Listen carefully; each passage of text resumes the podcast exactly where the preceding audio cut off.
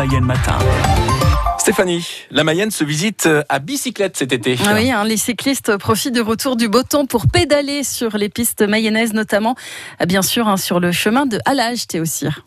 De nombreux cyclistes s'arrêtent sur les bords de l'écluse de la Fourmondière à Montflour. C'est le cas de Bernard, 67 ans.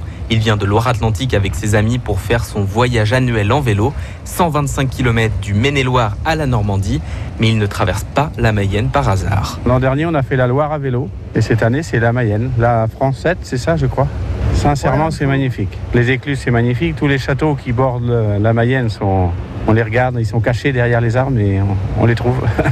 il préfère partir à vélo plutôt qu'à pied pour voir plus de choses en un seul voyage. Et il n'est pas le seul à apprécier la beauté du département. Lou a 6 ans et demi. Ce petit breton fait une pause déjeuner avec ses parents à la guinguette de Montflour pour profiter des bords de la rivière Mayenne. On a vu des cascades, des voitures et on a vu des petits ruisseaux et des rivières. Et des lacs. On a vu quoi des, des pêcheurs, non? Oui, les pêcheurs. Ouais. Mais ce n'est pas la première fois que la famille vient sur le chemin de halage de la Mayenne.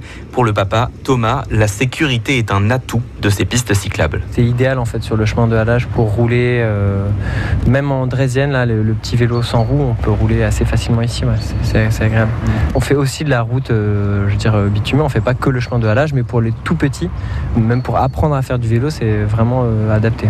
Un parcours cyclable idéal pour les amateurs et les Mayennais ramènent eux-mêmes des touristes. Jean-Pierre a 62 ans, il a emmené deux de ses filles, leurs conjoints et leurs enfants pour leur faire découvrir le département. Les enfants sont partis, ils sont plus en Mayenne, donc euh, c'est vrai que quand ils redescendent, c'est surtout pour euh, profiter de leur lieu de naissance. Donc on aime bien se promener dans la Mayenne, puis ça fait découvrir aux, aux membres de la famille qui sont rapportés bah, le, le, lieu où les, les filles elles ont grandi.